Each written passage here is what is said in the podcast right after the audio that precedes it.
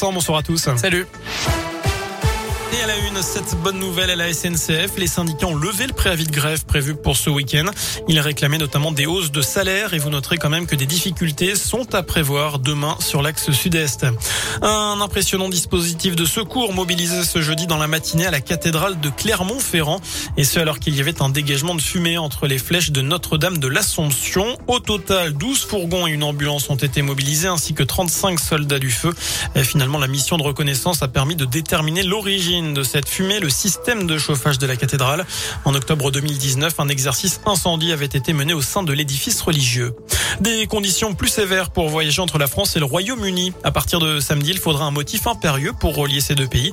Ceux qui viennent du Royaume-Uni devront aussi avoir un test négatif de moins de 24 heures. Ils seront placés en quarantaine à leur arrivée. En parlant du Covid, le nombre de classes fermées stagne en France, d'après le ministre de l'Éducation. 3150 actuellement. Par ailleurs, 110 000 faux passes sanitaires ont été détectés par les autorités.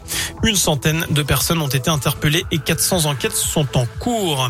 Il n'y aura pas de coup de pouce en plus de la hausse automatique du SMIC en janvier. C'est ce qu'a annoncé la ministre du Travail. Le salaire minimum passera donc à 1603 euros brut mensuel pour 35 heures hebdomadaires le 1er janvier, soit une hausse de 14 euros. Il avait été reconnu coupable en 1994 du meurtre de la riche veuve Guylaine Marshall dont il était le jardinier dans les Alpes-Maritimes avant de bénéficier d'une grâce partielle du président Jacques Chirac.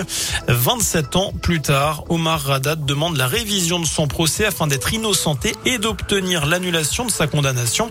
Une révision qui pourrait être permise grâce à de l'ADN trouvé sur la scène de crime près de la désormais célèbre inscription ensanglantée Omar m'a tué. Voilà pour l'essentiel de l'actu sur Radio Scoop. L'info de retour dans une demi-heure.